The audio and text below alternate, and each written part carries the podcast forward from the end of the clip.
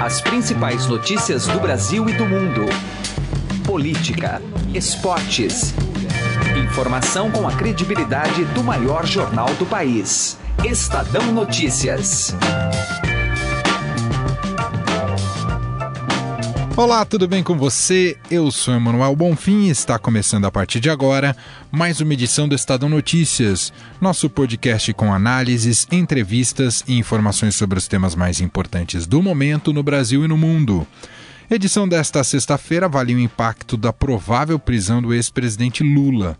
Ontem, o juiz Sérgio Moro decretou que o petista se apresente à sede da Polícia Federal em Curitiba até às 5 horas da tarde de hoje.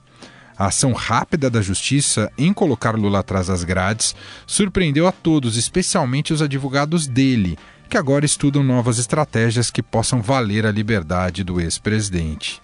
Para analisar o peso político de um fato histórico desta envergadura, conversamos com o cientista político Bruno Garchagin. Ele avalia que o recado por trás dessa prisão é muito simbólico e disse: independentemente de quem você é e do cargo que você ocupou, se você cometer um crime, você será punido por isso. Daqui a pouco a gente vai ouvir essa e outras declarações do Bruno Garchagen. O programa também ouve o comentarista político José Neumann Pinto. Para ele, no campo eleitoral, o cenário fica ainda mais aberto, porque não há candidato forte em qualquer espectro daqueles pré-candidatos já posicionados hoje na política brasileira visando outubro de 2018. Para analisar o lado jurídico, entrevistamos a criminalista Fernanda de Almeida Carneiro. Ela disse que não é uma prática comum do TRF4 autorizar tão rapidamente a execução da pena, mas ressalta que ela está dentro da lei do ponto de vista técnico. Você pode ouvir e assinar o Estadão Notícias tanto no iTunes quanto em aplicativo para o Android. E também pode seguir nosso programa nas plataformas de streaming Deezer e Spotify. Nas duas, basta procurar pelo nome do programa no campo de buscas e passar a acompanhar todas as nossas publicações. Quer mandar um e-mail? podcast.estadão.com. Ouça e participe. Estadão Notícias. Política.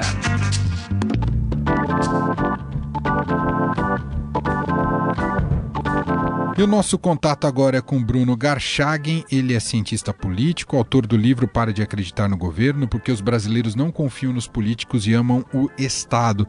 E vamos falar sobre os desdobramentos da iminência dessa prisão, né, já a decretação da prisão pelo juiz Sérgio Moro do ex-presidente Lula o que isso significa daqui para frente. Bruno, obrigado por nos atender. Tudo bem com o senhor? Tudo ótimo, obrigado por, pelo convite.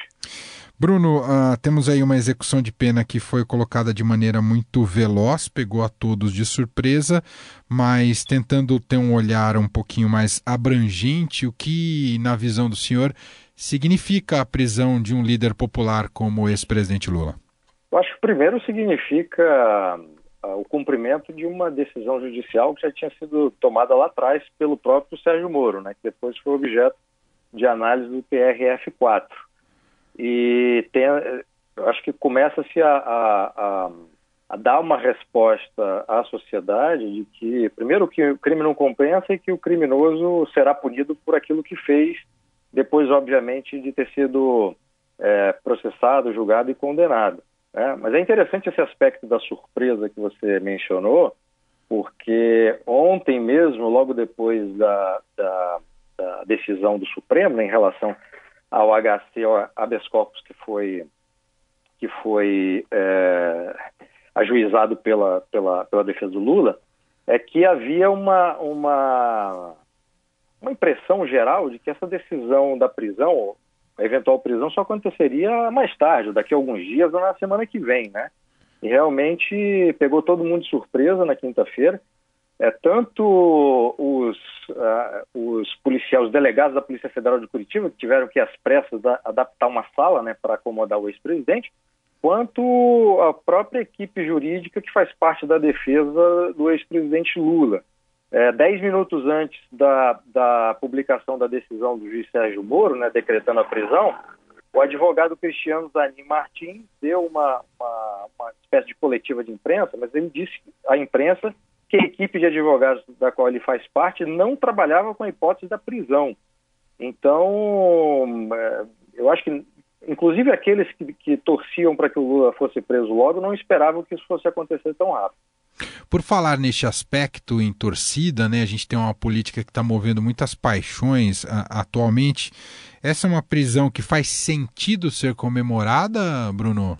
Eu acho que se considerarmos que um, uma figura política da importância que o Lula teve, né, afinal foi presidente do país durante dois mandatos, teve uma carreira política é, quer dizer, antes dele, dele, se eleger pela primeira vez, várias tentativas, é, liderou um partido que teve a sua importância política, e eu, que eu não estou nem fazendo juízo de valor, estou simplesmente descrevendo um fato, e foi alguém que, de acordo com o processo que foi feito, as provas apresentadas, foi condenado em duas instâncias, né?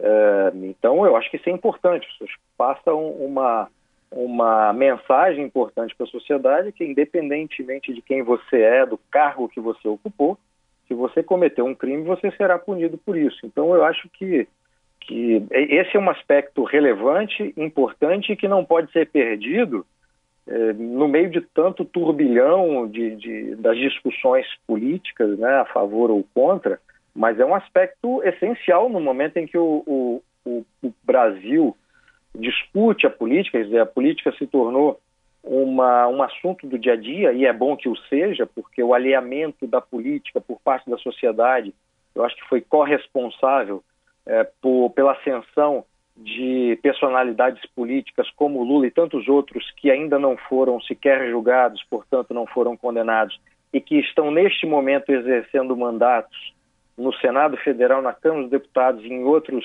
é, parlamentos locais, estaduais e, e, câmaras, né, além daqueles que exercem cargos no Poder Executivo de cidades e estados brasileiros, mas eu acho que é uma, uma decisão bastante importante eh, nessa transmissão né, para a sociedade dessa informação que eu acho que é simbólica. Né? Se você comete um crime, você está sujeito a ser processado e condenado e pagar por esse crime. Bruno, com relação agora à esquerda uh, o campo da esquerda e principalmente o, o, o PT. Que, que caminhos se colocam com essa prisão do Lula? Como é que você enxerga? Bom, um, a gente está gravando essa entrevista sem saber ainda se o Lula se apresentou voluntariamente, como foi o pedido do Sérgio Moro, ou se ele se negou a fazê-lo e, portanto, teve que. Eu acho que acabou de passar um carro aqui comemorando a, a decisão do Sérgio Moro. Mas... Ouvimos por aqui, viu, Bruno? exato, exato. Estou querendo é, situar o nosso ouvinte. Mas é... não sabemos, portanto, se o Lula se, se apresentará voluntariamente à Polícia Federal, sede da Polícia Federal em Curitiba, ou se se negará a fazê-lo e, portanto, terá que ser preso. Né? E se ele se apresentar voluntariamente, o, os protestos que estavam sendo convocados pela esquerda, etc., eles, é, de alguma forma, são desidratados. Né? Não no todo, mas em parte. Se o, o Lula assumiu o papel de mártir, não se entregar para poder ser preso e, portanto, provocar esse, esse, essa imagem né, da prisão, aí obviamente ele vai continuar a fazer o que sempre fez a vida inteira, que é atiçar a sua militância, né? Atiçar tanto os seus asseclas quanto aqueles que aqueles fiéis que os seguem. E bom, isso, isso, isso é um primeiro momento, quer dizer, uma reação à prisão. Agora, como os partidos de esquerda e, e os seus satélites, né, sindicatos, etc., farão a partir daí, primeiro, eles terão que se reorganizar para pensar qual, quais serão os próximos passos na hipótese que parece que já não é mais hipótese, né? Mas a gente tem um uhum. risco de falar de hipótese de não ter mais o Lula candidato, né? O PT não tem nenhum candidato do próprio PT com força, com brilho e com capital político para ser essa figura para representar o Lula. Será que o PT vai assumir vai decretar publicamente né, um atestado de que eh, não tem mais a força que tinha e, portanto, terá que apoiar um candidato de um outro partido, é, não vejo essa hipótese hoje. Né? Mas eu acho que, de forma imediata, para voltar à sua pergunta, eu acho que as esquerdas como um todo terão que fazer uma reflexão muito grande e haverá, obviamente, gente que tentará capitalizar em cima do, desse espólio de guerra, né? como Ciro Gomes, por exemplo. Mas vai ser, eu acho que os próximos dias, sabe, é, essa ressaca da, da, da, prisão do Lula nessa sexta-feira, eu acho que a gente vai ter um panorama mais claro. É, é muito cedo ainda para falar o, o que, que, pode acontecer efetivamente, mas uma, uma, uma reorganização interna, isso isso certamente é, terá que ser feito. Muito bem, a gente, claro, vai ter muita, muito material para análise nos próximos dias e acompanhar esses passos, aí, esses novos cenários que se apresentam no campo político brasileiro. Agradeço Bruno Garchagen, autor do best-seller Pare de Acreditar no Governo, porque os brasileiros não confiam nos políticos e amam o Estado. Cientista político, gentilmente atendendo aqui a nossa reportagem. Bruno, mais uma vez, muito obrigado, viu? Eu que agradeço, obrigadíssimo, um abraço a todos os outros. Direto ao assunto, com José Neumann e Pinto.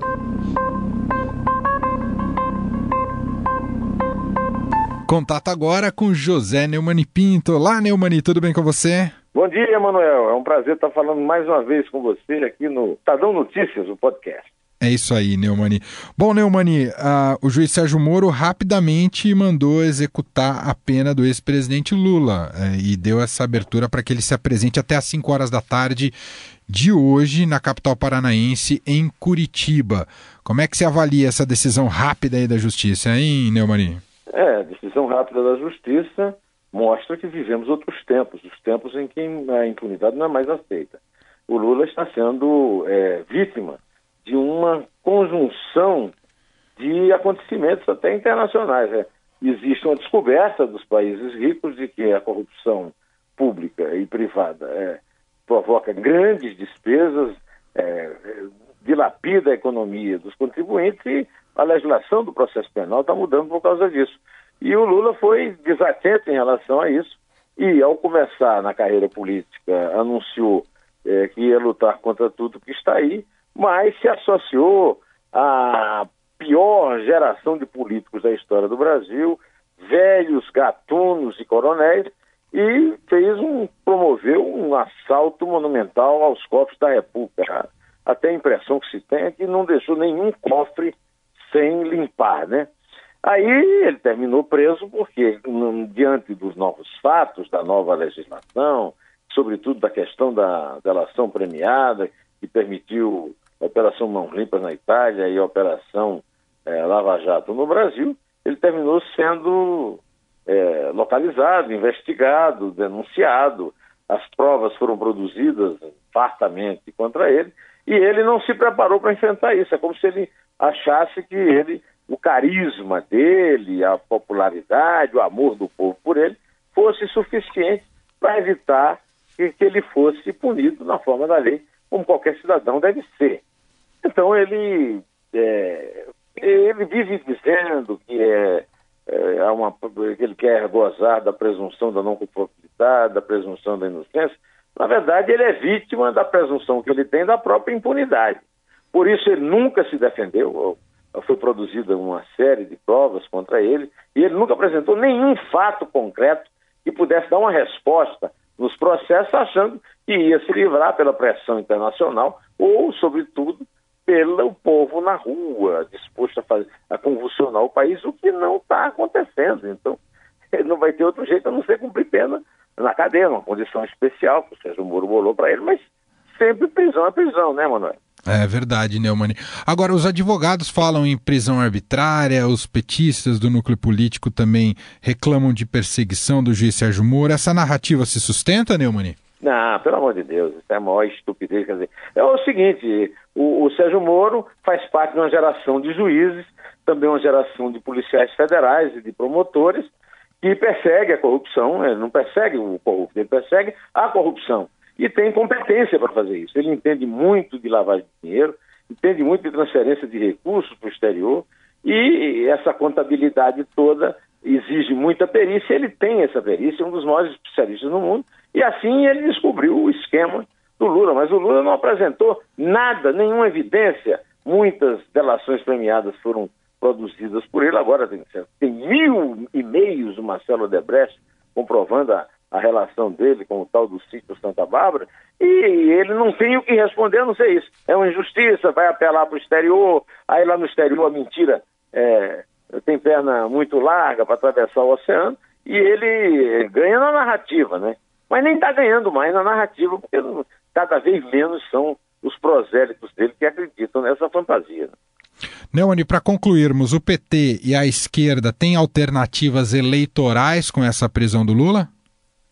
Não tem, mas também a direita não tem. É, a direita tem até o Bolsonaro, mas não, não é uma alternativa respeitável. Nem o centro, principalmente o centro, não tem. Quer dizer, neste momento, a disputa eleitoral é uma disputa entre patos mancos. Né? Ninguém está livre disso, até porque está todo mundo contaminado pelas investigações de corrupção. Só não estão presos, é, como Lula está é, sendo decretada a prisão dele, porque tem cinquenta e tantos mil gozam de foro privilegiado que o Lula não tem mais. Agora, eu quero lhe dizer uma coisa importante.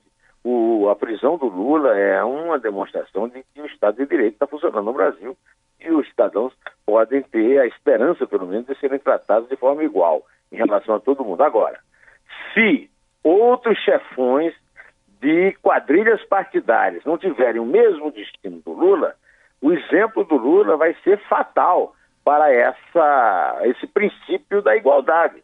É, ou, ou, quer dizer, não, não, é só o Lula que tem que ser igual, todo mundo tem que ser igual. Inclusive gente do governo aí que andou comprando deputado para se livrar de investigação, ah, vai ter que ser submetido à investigação, à inquérito, sob pena de se rasgar o Estatuto do Estado de Direito e aí dando até um pouco de razão ao discurso de perseguição do Lula. Esse é José Neumann Pinto, comentarista diário aqui do nosso podcast Estadão Notícias. Neumann, um grande abraço, muito obrigado. Um abraço e bom dia, Manuel. E agora a gente vai entender um pouco mais sobre esse processo jurídico uh, que culminou na decretação da prisão pelo juiz Sérgio Moro do ex-presidente Lula. O nosso contato é com Fernanda de Almeida Carneiro, criminalista e professora da pós-graduação em Direito Penal da Faculdade de Direito do IDP São Paulo. Professora Fernanda, tudo bem com a senhora? Obrigado por nos atender. Tudo ótimo, eu que agradeço. Professora, surpreendeu a senhora a velocidade com que o juiz Sérgio Moro decretou a prisão do ex-presidente Lula? Olha, eu acho que surpreendeu não só a mim, mas como a todo mundo, né? É, a, a, todo mundo esperava que o TRF4 aguardasse, então, o julgamento desses eventuais novos embargos de declaração, que poderiam ser opostos pela defesa do ex-presidente Lula, para então decretar a prisão. Isso decorre, inclusive, de uma súmula lá do próprio TRF4, que estabelece, então, que eles, eh, eles é, julguem todos os recursos antes de decretar a prisão. É, mas, nesse caso, eles entenderam, então, que esses eventuais embargos de declaração, além de ter um caráter protelatório, né, porque os primeiros embargos já tinham sido julgados, eles não teriam o condão de modificar a pena. Então, nesse caso, eles optaram já por de decretar a prisão é, nesse momento, então, a partir da decisão do STF, que negou seguimento ao habeas corpus do Lula e permitiu, então, que ele fosse preso já com uma decisão em segunda instância.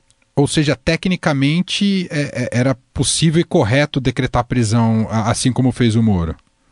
Exatamente. E, e é, é, importante a gente ressaltar que quando o STF, lá em 2016, ele autorizou a prisão em segunda instância, ele não fez qualquer ressalva de qual seria o momento em que essa prisão poderia ser decretada.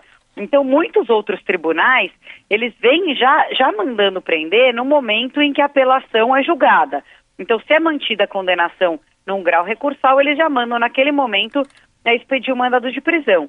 O TRF4 especificamente, ele tem essa súmula que determina que eles aguardem então o julgamento de todos os recursos antes de decretar a prisão. Mas tecnicamente está tá, tá tudo ok, está tudo certo.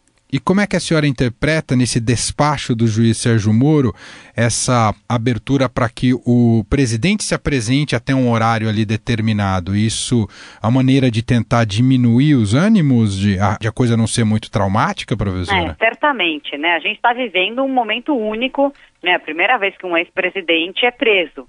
Né? Então é lógico que tem, e é, cercado por toda essa comoção e toda essa polaridade ali de pessoas contra, pessoas a favor.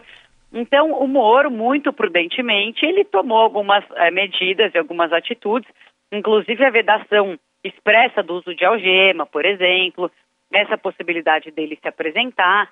Então, tudo visando ali é, diminuir essa, enfim, esse, esses ânimos acirrados ali da população, favorável e contra. Ele buscou, é, enfim, preservar ali a figura do ex-presidente que ocupou, evidentemente, um cara, o cargo mais alto aí da República. Ah, muita gente já tem feito críticas ao fato do ex-presidente ficar num, numa chamada como se fosse uma sala de Estado maior. Como é que, uhum. o que, que, a senhora diz dessa tomada de decisão ah, por parte da Justiça de deixá-lo isolado e, e, e num, numa sala diferente dos outros presos? Olha, é, eu acho que nesse caso específico do Lula, é, como eu já disse, é, é uma situação que a gente está vivenciando pela primeira vez, né?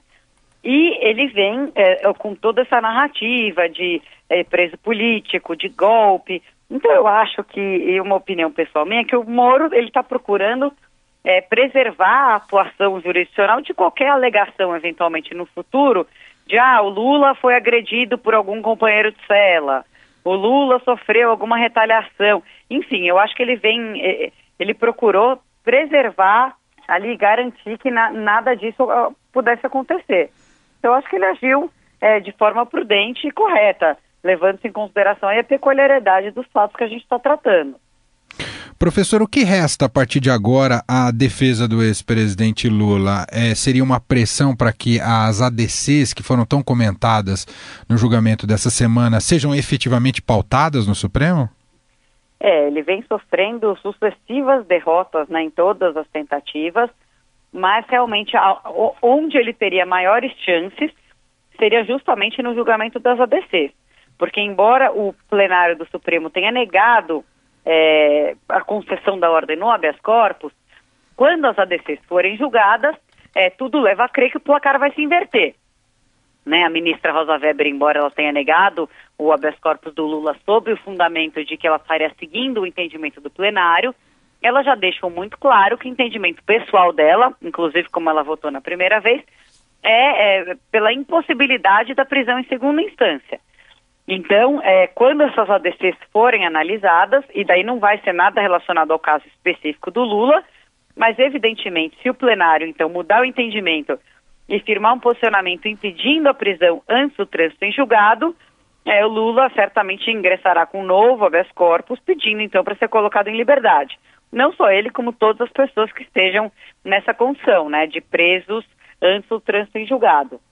Ah, independentemente de estar preso ou não, na segunda instância já se esgotou todos os recursos possíveis. Tem esses embargos mais protelatórios, mas já se esgotou. O, o, o ex-presidente agora precisaria buscar terceira e quarta instâncias, é isso, professora? É, na, na fase recursal ali do TRF4 já acabou. Tem eventualmente esses novos embargos que agora eu acho que perderam o objeto, né? O, o, o principal argumento e justificativa, no meu entender, era justamente postergar esse momento da prisão.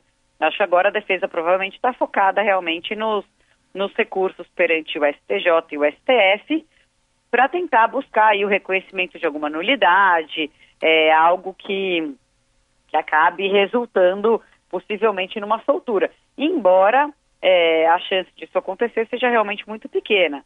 Todas essas nulidades, esses argumentos que vão ser objeto de recurso especial extraordinário, que são os recursos né, perante o STF e STJ acabíveis ainda, já foram analisados em sede de habeas corpus, de exceção de incompetência, enfim. Quer dizer, são, são, são assuntos que já, já são conhecidos e já foram afastados. Então, realmente é muito difícil que a condenação seja de qualquer forma revertida. Agradeço a participação de Fernanda de Almeida Carneiro, criminalista e professora da pós-graduação em Direito Penal da Faculdade de Direito do IDP São Paulo.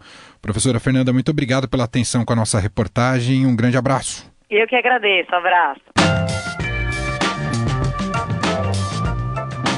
O Estadão Notícias desta sexta-feira vai ficando por aqui. Contou com a apresentação minha, Emanuel Bonfim, e produção de Diego Carvalho. O diretor de jornalismo do Grupo Estado é João Fábio Caminuto. De segunda a sexta-feira, uma nova edição deste podcast é publicada. Tem tudo no blog Estadão Podcasts.